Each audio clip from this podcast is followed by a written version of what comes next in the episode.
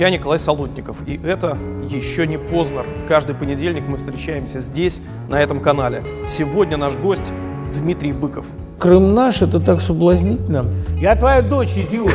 Мимо жопы не сядешь. Я очень любил жевать лист коки, и это сработало. С Оксимироном главная проблема... Писать рэп очень легко. Мне 50 лет, а у меня не было ни одной групповухи. В деревне Хуяси-Хуяси мариновал морковь. Что ты лайкаешь, урод? Не Навальный, не Гарри. Навальный Гарри.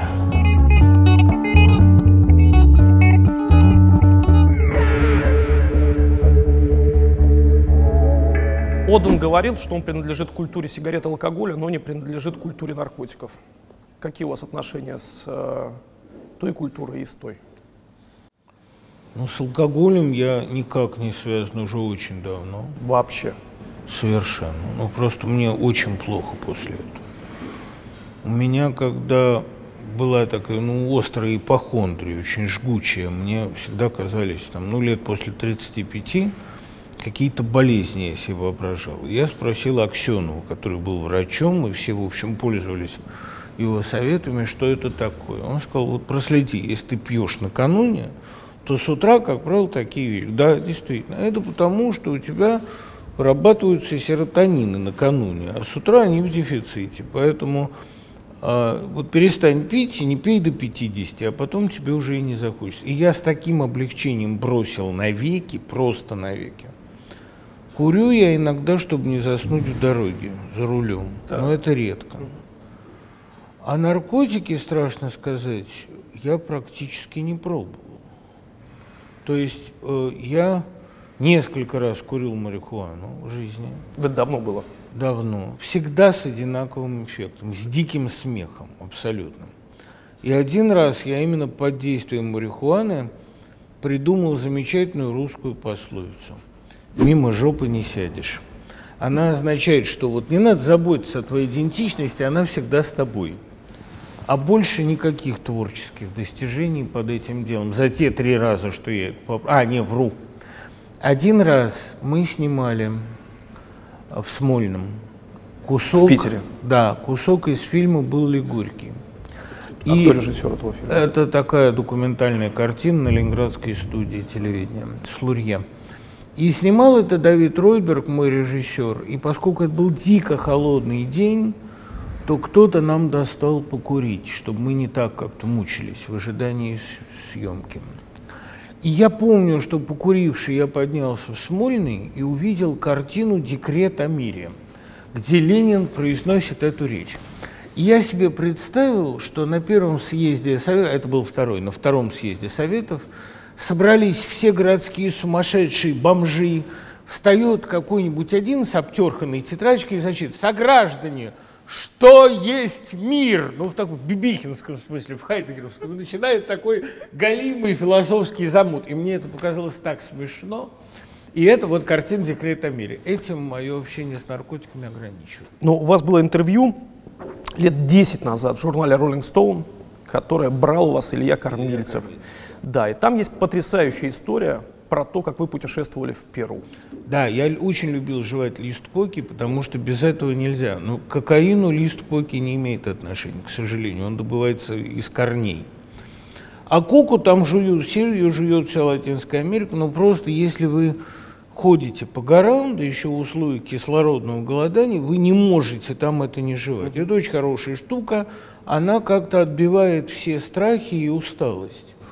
Но, к сожалению, это везде в мире запрещено. Поэтому мне приходится пить очень крепкий чай. Вот Если мне надо написать срочную статью и ночь не спать, я завариваю себе такой чай и пью. Потом, правда, не сплю сутки. А что за чай? Пуэр?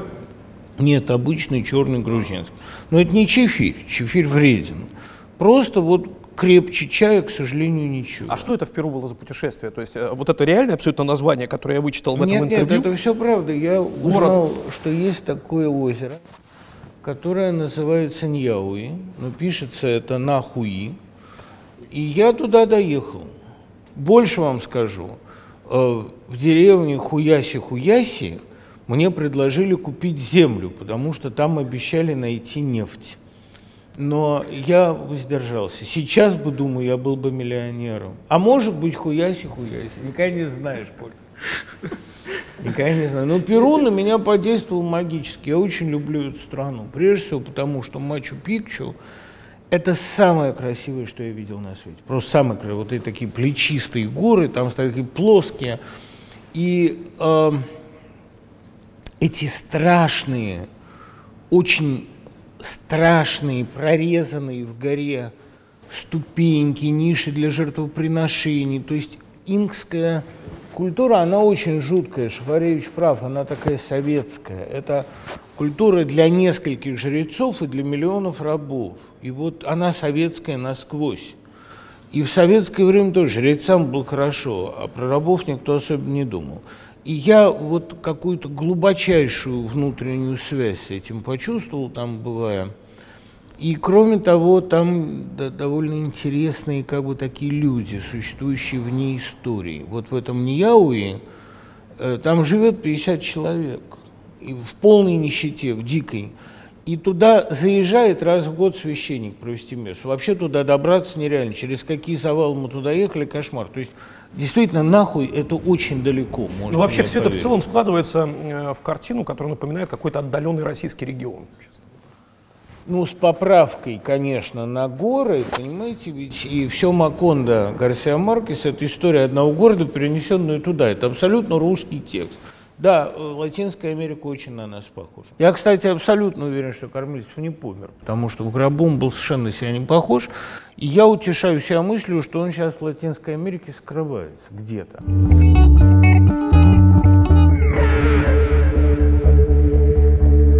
Кормильцева уже нет с нами да, в Латинской Америке или нет? Я Слож, уверен, сложно, да, да. А как вы к смерти относитесь? Вы боитесь смерти? Ну, э, я боюсь неизвестности, но то, что со смертью не все кончается, для меня это как совершенно очевидно. Я просто знаю, что на достаточно глубоких каких-то уровнях рефлексии человек это знает. Мысль о смерти всегда у него вызывает когнитивный диссонанс жестокий. Он понимает, что его сознание не может прекратиться. Но это будет, как будто я во что-то переоденусь. Во что я понятия не имею. Мировой дух как бы наденет другую перчатку. А что это будет, я совершенно даже отдаленно не могу себе и не хочу себе представить. Меня ожидает много увлеканий. А какой смерти вы бы мечтали? Знаете, в своей постели в окружении чата домочадцев еще произнести что-нибудь такое напоследок, чтобы им было что вспомнить. Но э, мне бы вообще-то не хотелось бы долго болеть. Лучше бы это случилось как-то в одночасье. Но сказать, что я мечтаю о какой-то смерти, нет. Я об этом мало думаю, да и, честно говоря, у меня столько проблем в жизни, понимаете, что думать о смерти я буду уже по мере ее поступления.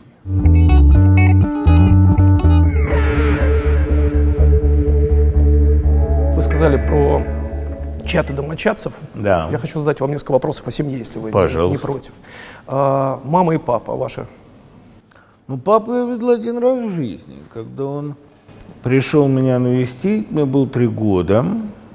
Мать меня укладывала днем спать, я днем спать очень не любил. Она сказала, что сейчас придет баба Яга. Тогда и тут раздался звонок в дверь. Так что я совершенно не был рад его визиту. Да и она, кстати, тоже. Она ушла от него, ко мне было, ну, около трех лет. И ушла к родителям. Так что за папу был как дедушка. Но дедушка был такой герой войны, э, закончивший ее под Кенигсбергом, артиллерист.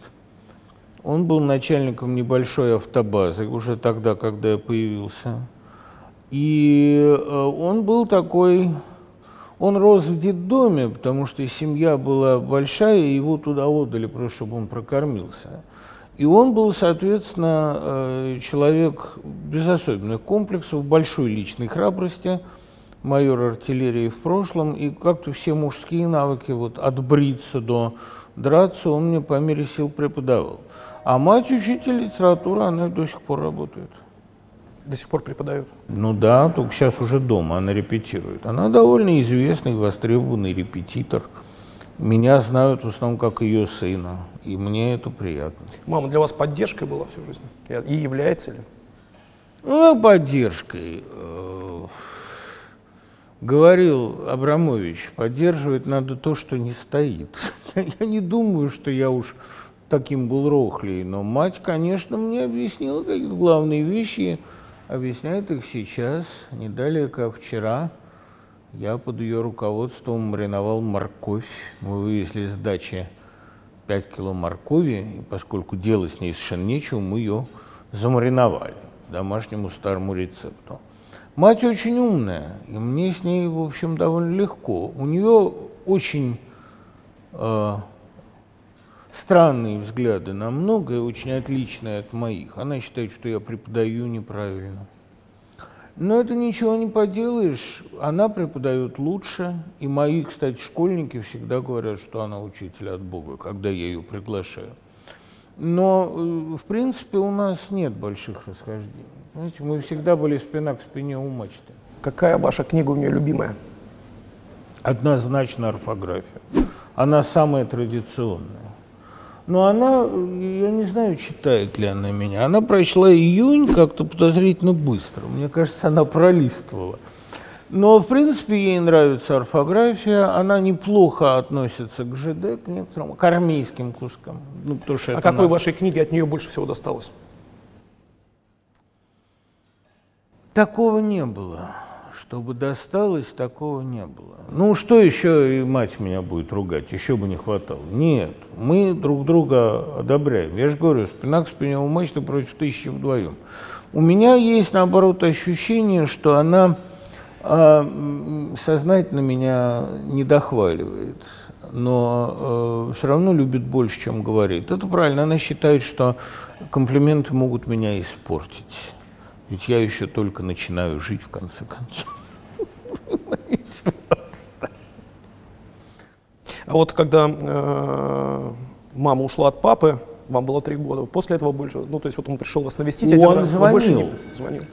Когда мне было 16, он позвонил э, и спросил, не хочу ли я поступить в мед, поскольку это моя наследственная профессия. Он был врач. А я сказал, что моя наследственная профессия учитель, я пойду, наверное, туда. Но пошел я на журфак. Во-первых, потому что я уже писал, а во-вторых, потому что МГУ давал бронь от армии, а в-третьих, я ходил в школу юный журналист, ходил я туда просто потому, что это такое было модное место. Ну, там всякие книжки запрещенные, преподавали там модные преподаватели Андрей Воронкевич, Сергей Кровец, там Иосиф Зелашинский. Это серьезное было место. Я туда ходил все это слушать. И как только я туда поступил, оттуда стали брать в армию. Это такое еврейское счастье.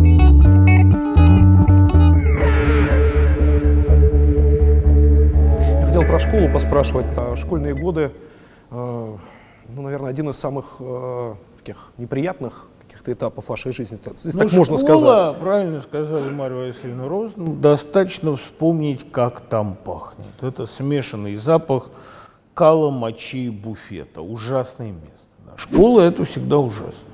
Я потому и стараюсь сейчас работать в школе, чтобы более-менее талантливым детям это как-то смягчить этот опыт. Ну, у вас были там какие-то ужасные совершенно отношения с одноклассниками? Нет, они были нормальные. Но а, это была такая, знаете, элитная школа, спецшкола английская. Ну и, значит, рядом генеральские дома на Мосфильме. Неприятная довольно публика. Там, вот у тебя черная Волга, я с тобой буду сидеть, а у тебя нет черной Волги, я с тобой не буду сидеть. Ну и, в принципе, вот это такое непрерывное, понимаете, мерение благосостояниями, страшное лицемерие, какой садизм дикий, насилие над голубями и кошками. Ну, это была неприятная публика. Я с радостью думаю о том, что единственный человек, из которого что-то вышло, была Аня Ахманова, ну и профессор, с которой я дружил, профессор биологии, дочь Сергея Ахманова, физика. А остальные все как-то, ну, нигде. Ну, еще Вика Маслова, она стала хорошим врачом. А остальные как-то нигде и звать никак. Это мне очень приятно. Один меня потом встретил, и это с большой жалостью сказал, эх, не добили мы тебя тогда. Да, не добили. А теперь уже поздно.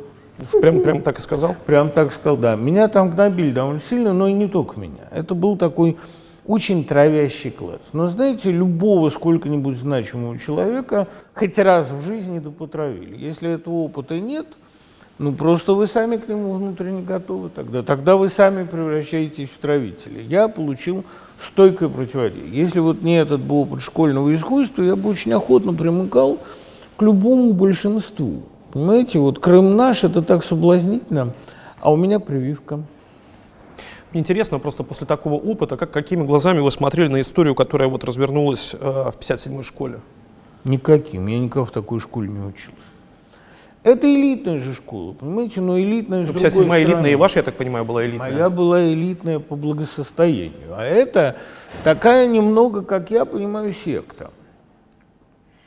И, к сожалению, в замкнутом сообществе, несвободном, есть две формы самоорганизации – мафия и секта. Вот у нас была мафия, а это секта, такая, ну, как сказать, с очень действительно Э, хорошими, безусловно, хорошими учителями, с очень точным внутренним осознанием своей избранности, с невозможностью для директора оставить пост, потому что развалится. Это мне знакомо, я это знаю. Такие секты всегда, ну, как театральная студия, например, да, как Таганка, это всегда плохо кончается. Но по ходу это дает какие-то удивительные ощущения, чувство избранности, знаете, все, что хотите. В 57-й школе, наверное, неплохо было учиться, но надо понимать, чем за это платишь. Мне интересно по поводу школьного образования, потому что у меня тоже есть опыт преподавания, правда, не в школе, а в колледже. И мне всегда казалось, я преподавал в, под Петербургом, в Царском селе. Неплохое место. Да, и мне всегда казалось, что вот те проблемы, которые сегодня свойственны для школ спальных кварталов, спальных районов там, в больших городах, а не секрет, что там в Петербурге есть отдельные школы, которые просто называют там, героиновая школа, там, амфетаминовая школа. Ну ладно, это у вас какой-то очень продвинутый город. У нас нет, такого это не, не, не Ничего особенного в этом нет, это абсолютно расхожая ситуация сегодня. И мне всегда казалось, что э, в советской школе могло происходить все, что угодно. Даже то, что вы сейчас там описывали, да, там, в своей школе и так далее. Ну, но, но ситуация, но в которой школа может назваться героиновой, потому что там есть дети, которые сидят на героине, ну, представить себе в советское время невозможно было. Да, советское время было, как сказала та же Розанова, лучше оно не было, оно было предсказуемее. У этих был какой-то коридор возможностей. Чего ждать от Путина, мы не знаем. А у Брежнева были какие-то табу. Точно так же и тогда. Все эти байки о наркомании и тотальном алкоголизме советских школьников, о какой-то дикой групповухе, диком разврате, как-то это все прошло мимо меня. Я, наверное, был слишком ботан. Меня интересовало поступить, учиться, э, первая любовь. А вот до этих высот разврата я не поднялся до сих пор. Мне 50 лет, а у меня не было ни одной групповухи. Представляете? А говорят, что советская школа вся вот как у Тендрякова ночь Представляю, после что у меня тоже не было. Ну, вот, и надеюсь, что не будет. И надеюсь, да. Сплошной разврат. Ночь после выпуска. Помните, была такая сенсационная школьная повесть? Нет, у меня все было скучнее, проще и отвратительнее. Понятно. А как ваши дети прошли школьный этап? А, дочь абсолютно нормально, она очень легкий человек, легкий, пухлый, красивый, веселый.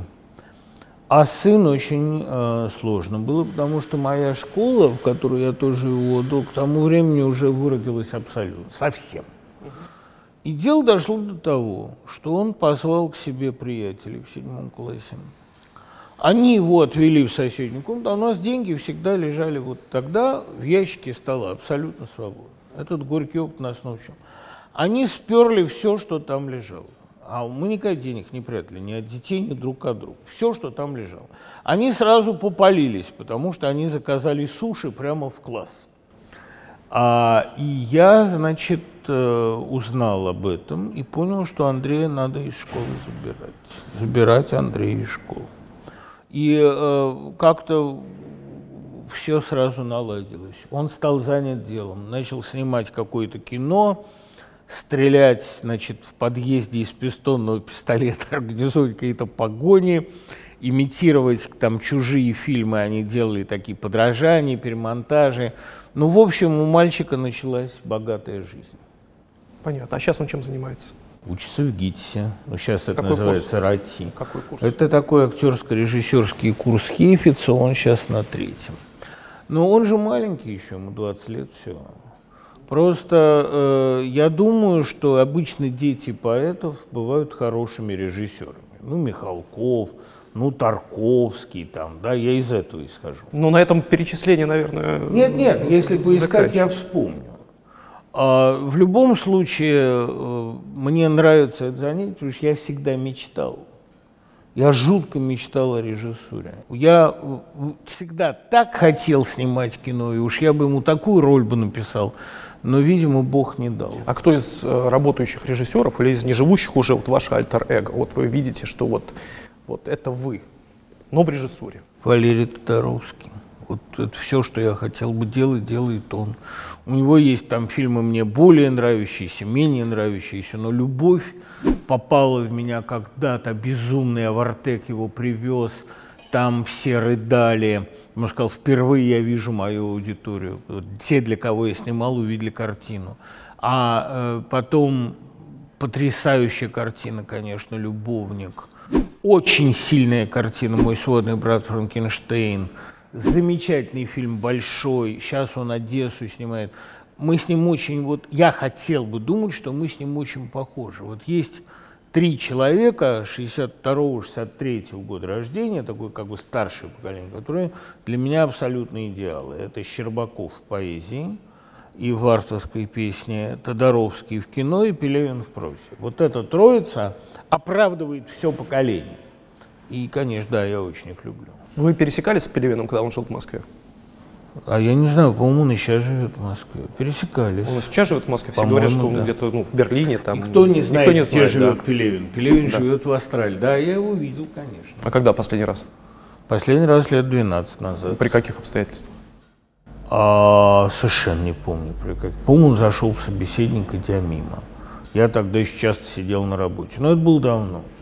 Это было еще, э, по-моему, почти сразу после чисел. Вот. Ваш любимый роман у Пелевина какой?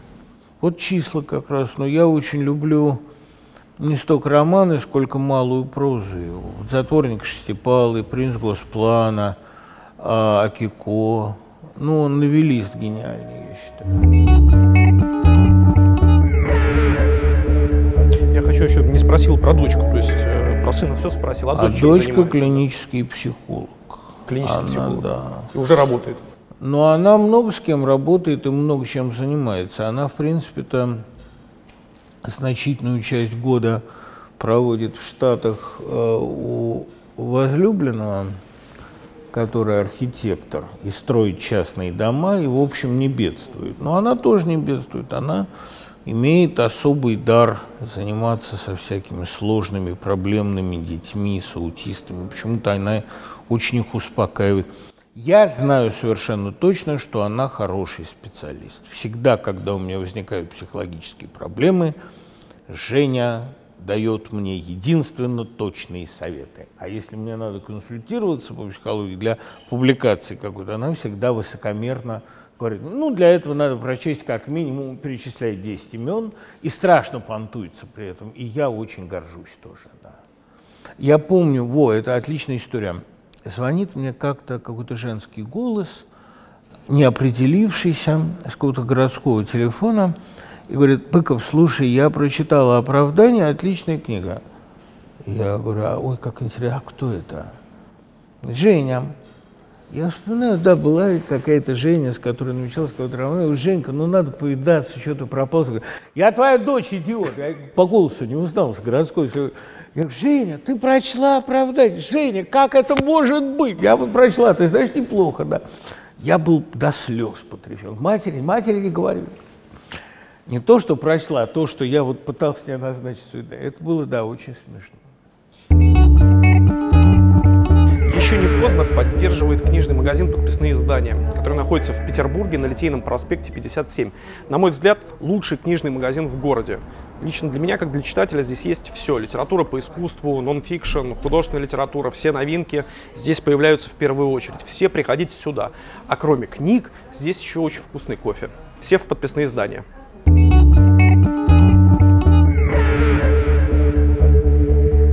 Вы как-то сказали, что подписываетесь или согласны абсолютно с цитатой Отто Вейнингера, который сказал по поводу того, что Ну, сейчас я- процитирую, да, подождите, что женщина не среднестатистическая женщина интересов. не да. Но это же способна был интересоваться памфлет, это фильетон, это статья про Вейнингера, которая называлась «Жизнь слова женского рода». Это, в общем, статья о том, до чего доходит женофобия.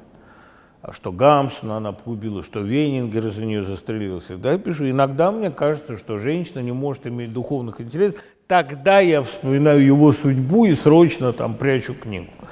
Это соблазн опасный, а, потому что «Пол и характер» очень убедительная книжка. Но не будем забывать, как он рехнулся. Да, он начал классифицировать все предметы по критерию их самостоятельности. Мужчина самостоятелен, женщина раба. Ветер самостоятелен, волны раба. Человек самостоятелен, собака раба и так далее. Его стал преследовать значит, галлюцинации собачьего лая. Он понял, что сходит с ума и застрелился. И так будет со всеми, кто не любит женщин. Как вы смотрите на то, что сегодня происходит э, в мире, в Европе, в Штатах?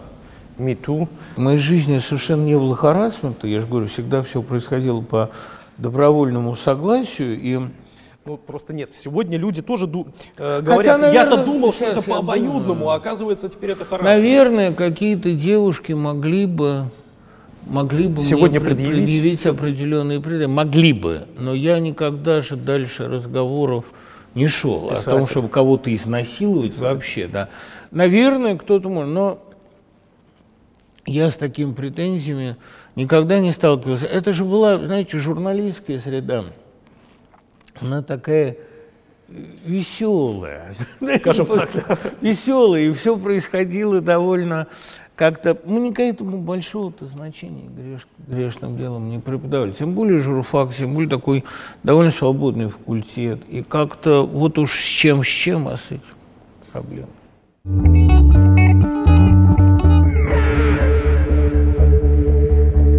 Вы способны простить измену близкого человека? Не. Ну вы что? Главный критерий это надежность.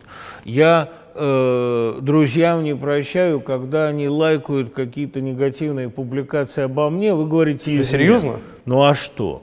есть вы Меня вы ругают, приходит друг лайки? и лайкает. Ну что это такое? Что ты лайкаешь, урод моральный? Я тебя лайкаю разве, когда тебя ругают? Нет, конечно. Нет, измена – это кошмар. Я считаю, что предательство – страшнейший грех. Все предательство. Посмотрел не туда, предательство. Дурное слово сказал, предательство. Я вот это...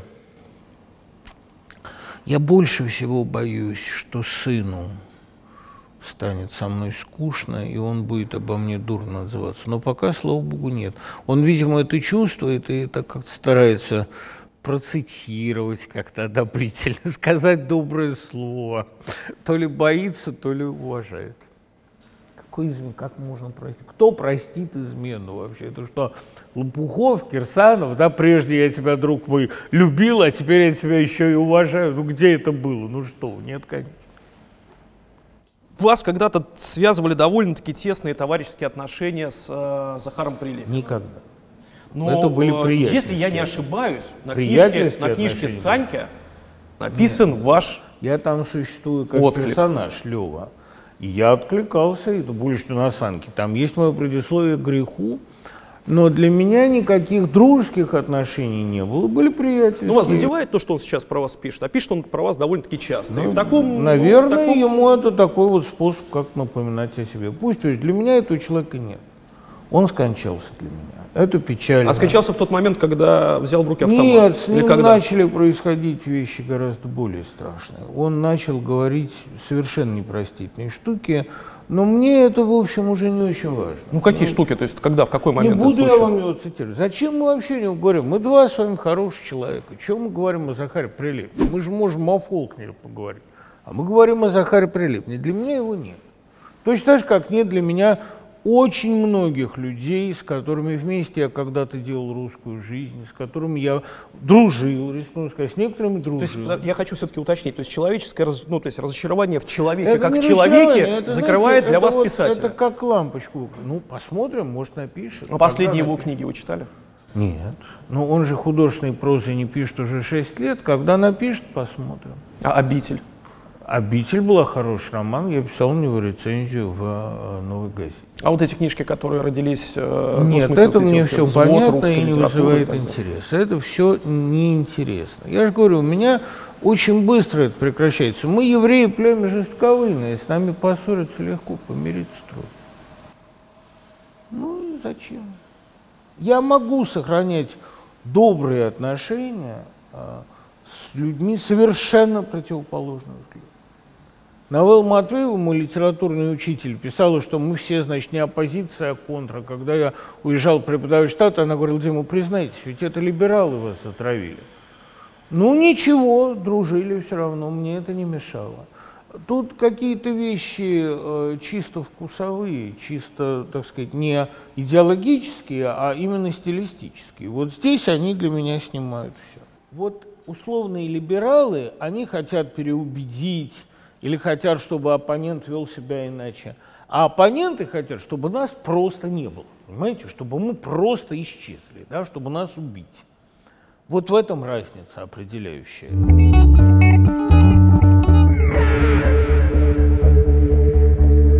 Ну, смотрите, мы с вами до начала вот интервью говорили, вспоминали ваши, э, ваши дебаты с э, Никитой Сергеевичем Михалковым. Ну, Михалков не производит там впечатление человека, который считает, что вас не должно быть. Ну, не выражает себя боль и любовь такими словами.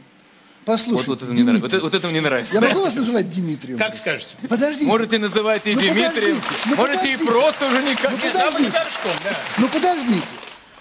Да Михалков вообще же не производит впечатление человека в чем-либо глубоко убежденного. Он артист, он примеряет разные маски, он бывал и либералом, у него это как свободно поставлено. Я там в этой программе даже предположил, что его манифест – это провокация, пародия, потому что уж слишком он веселый. Михалков э, это человек такой, мы тогда как раз грешным делом, раз уж вы вспомнили эту запись, там было забавно. Веду я урок в МГИМО. У меня была группа из одних девчонок, журналисток, очень талантливых. И вдруг мне звонят, звонит редактор с программы Соловьева, приглашает, вы готовы выйти обсуждать манифест Михалкова? А у меня сидят эти 12 пар глаз, и все хорошенькие. Ну не могу же я сказать, нет, я боюсь. Да, конечно, я пойду. И только когда я уже положил вот эту трубку, я, значит, смотрю на них, говорю, девки, что я из-за вас натворил? Ведь это будет позор, кошмар, ему накрутят безумные голоса. И говорит, давайте соберемся и вместе, раз уж из-за вас я попал, давайте вместе выработаем тактику. И как сейчас помню, вот такая была Анька Солодовникова и Алиса Битва. И они сказали, Михалков всегда зеркалит собеседника. Если вы будете на него орать и нападать, он будет агрессивен. Но если вы будете сама мягкость, он будет сама мягкость. И это сработало.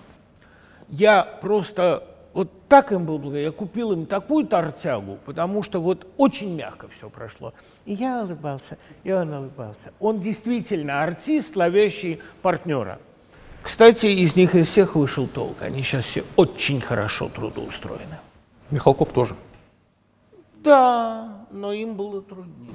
Да. Там хорошее голосование, там приблизительно э, равные цифры. Ну, тогда еще все было объективно, без прямого накрута. Ну, может быть, он и был, но мне это было не очень важно. Мне было важно посмотреть, как это будет.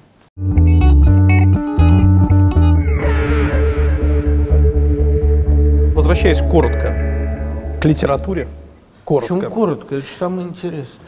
Кто э, в России сегодня писатель номер один?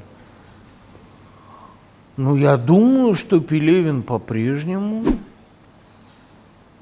Наверное, э, рассказ Сорокина «Красная пирамида» вполне подтвердил Это в последнем вклад. сборнике. Да, а до этого была «Белая ложа» с черным глазом. Там это вообще гениальный рассказ. Ну, давайте третьего заодно. Пелевин, Сорокин. Ну вот трудно говорить, понимаете, мне очень интересно по-прежнему все, что делает Валерий Попов. Но Попову 80 лет будет на будущий год. Вам понравилась его книжка о Довлатове? Э, Это меньше, но это не его жанр. А вот книжка про дочь «Плясать до смерти», я настолько она меня перепахала, я боялся ему позвонить и сказать, что это хорошо. Ну вот отец написал книгу о смерти дочери. Как вы ему позвоните и скажете, это как ожог просто, это жуткая книга. В мировой литературе кто сегодня три лучших писателя? Ох ты, Господи, мировой-то. Ну, наверное, Пинчон. Хотя я не все у него люблю, но он объективно очень мощный автор. Наверное, Френзен.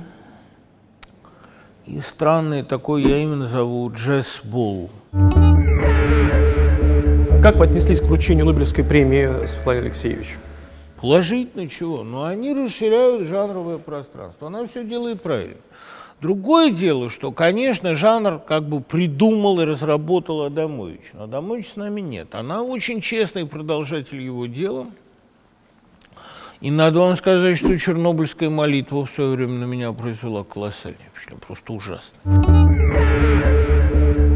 Хотел вас спросить э, немножко о вашем отношении к музыке. Какую музыку вы слушаете каждый день? Если вообще слушаете каждый день. Ну, я довольно много слушаю музыки. Слушайте, я слушаю французский шансон всякий, там Марилу Фаре, например. А я слушаю довольно много Шостаковича под настроение.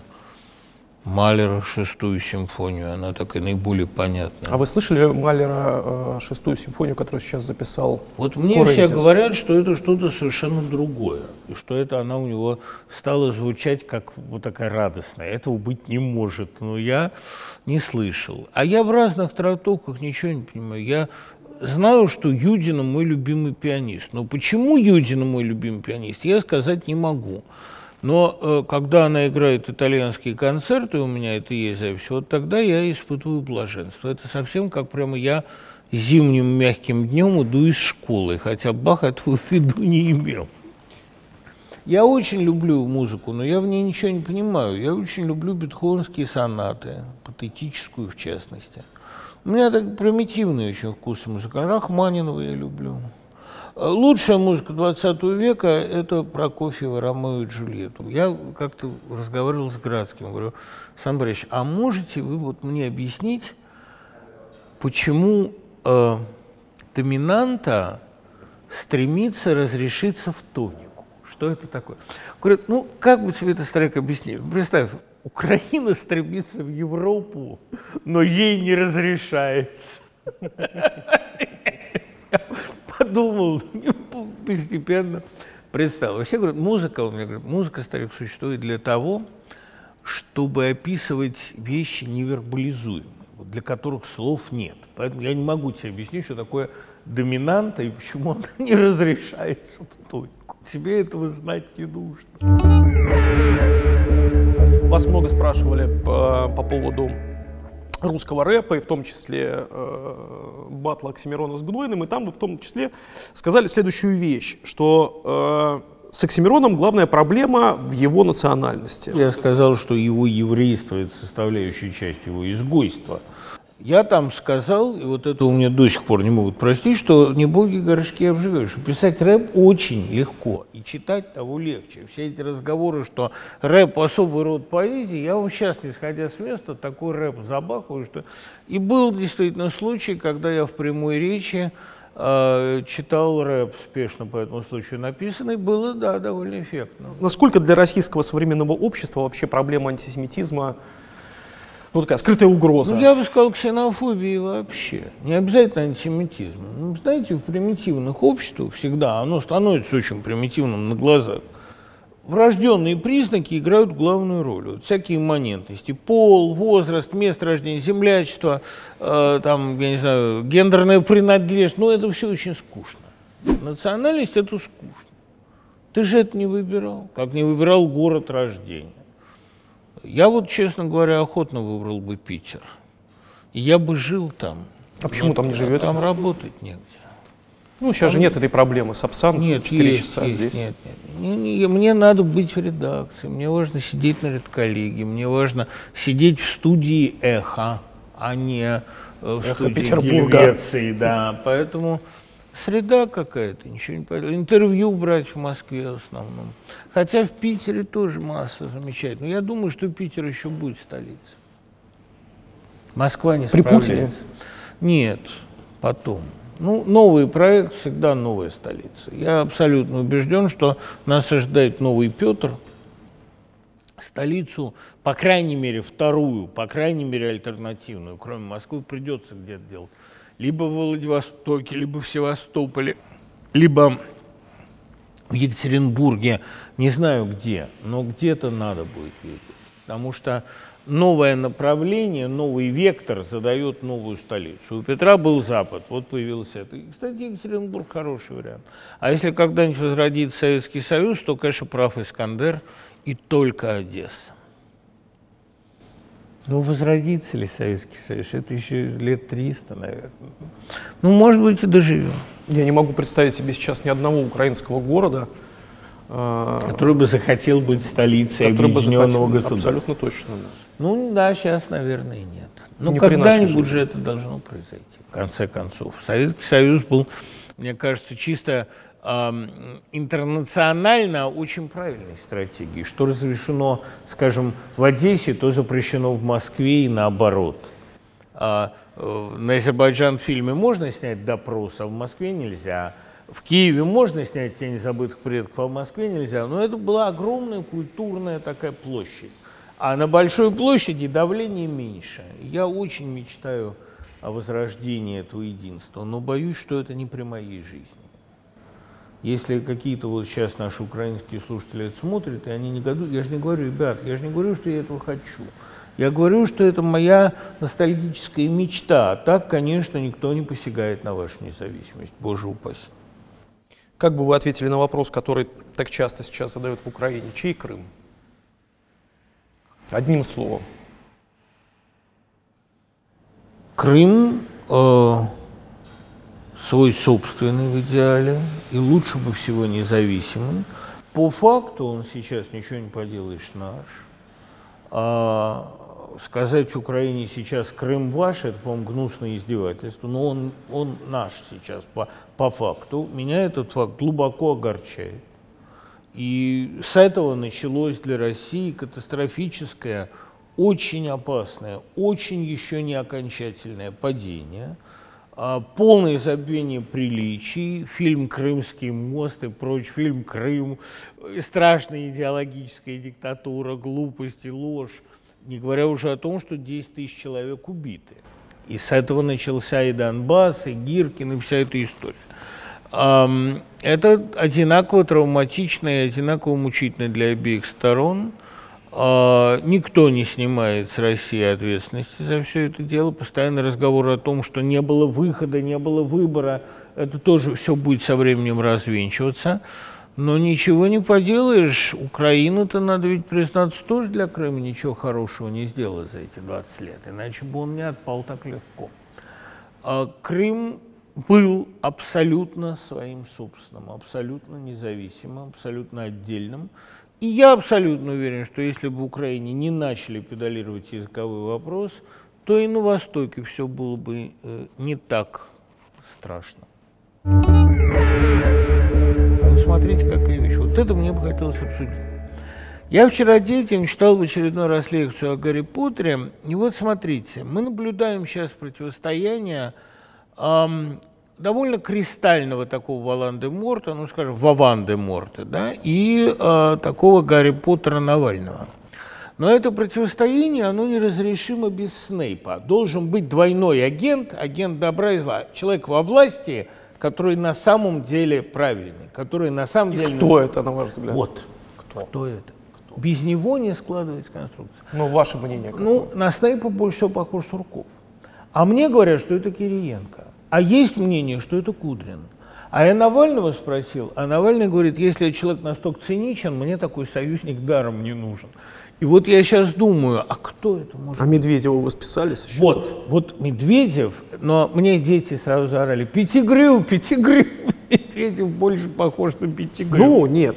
Нет, ну, судя по э, Он той такой. агрессии, которая направлена со стороны Навального именно на Медведева, именно на Медведева, она А, сравнима, она она сравнима, удар, она сравнима с думаете, да? нелюбовью Гарри к... э, к Снейпу. Остроумная мысль, но видите, нету того масштаба личности. Снейп все-таки декан ну, Слизерина. Навальный, не Гарри. Навальный Гарри. Навальный храбрый. Я когда смотрю на его ответ Золотову, неважно, там, масштаб личности очевиден. Последствия не важны, масштаб очевиден. Он храбрый малый. А, не знаю, кто за ним стоит, но он храбрый малый. И вот мне ужасно интересно, кто там сейчас будет первым перебежчиком. То, что они на низком старте все, это совершенно очевидно. А, при условии, что не будет глобальной войны. Тогда все снимается. Но кто это будет, это жутко интересно. Ну тогда, собственно, мой последний вопрос. Кто может возглавить страну после Путина? Из современников. Кого бы вы хотели видеть на президентской должности? Кто бы ее не возглавил, он обречен. Последний, последний человек, который мог ничего не делать и считаться лидером страны, это Путин. Он ничего не делает. Его путь чисто экстенсивный. Иногда присоединять земли, угрожать. Ну, в общем, это чисто ритуальные жесты. Это последний такой человек, последний человек из 90-х. Новому придется делать содержательные вещи, то есть он попадет под критику со всех сторон. Ну кто ваш идеал? Мой из идеал, у меня нет, я совершенно солидарен с Навальным. Такого идеала сейчас нет. Черчилль в наших условиях непредставим, Александр II ничего не сделает в результате, Столыпин вообще смешно.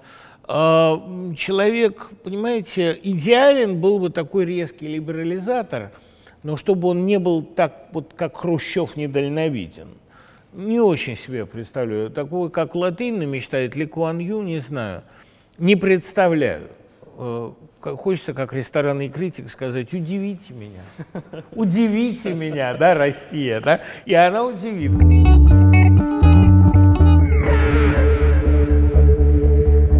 Ну и наш традиционный конкурс. Книги от Дмитрия Быкова. Ну, во-первых, книги самого Дмитрия. Его роман «Июнь», книги из серии «ЖЗЛ», книга о Пастернаке, книга об Акуджаве.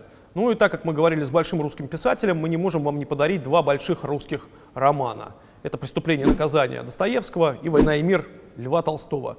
Лучший вопрос Дмитрию Быкову в комментариях к этому видео получит эти книги.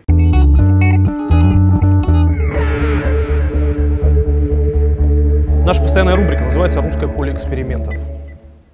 Так, и Мы что? очень любим русскую традицию а, гадания по книге. Ну, в, нашем, в нашем случае это не гадание, а скорее попытка такой а, подвести итог нашего А разговора. что за книга? Это книжка стихов Егора Летова. Вы всегда по ней, да? Мы всегда по ней. 99,9. Открывайте сами. Давайте. 8 строчек. Егора я знал, Егор был замечательным. Когда я уснул под спокойным деревом, когда я уснул мудро и далеко, раскинув мозги и перышки, не надо меня шевелить мокрыми красными руками. Даже если ваши руки не мокрые и не красные, все равно не надо меня шевелить. Это, мне кажется, от имени России сказано. Тем более красными руками. Не надо- ее шевелить. Мне кажется, она сама отоспится и что-нибудь такое сделает. Этот был Дмитрий Быков. Спасибо, Спасибо, вам огромное. да.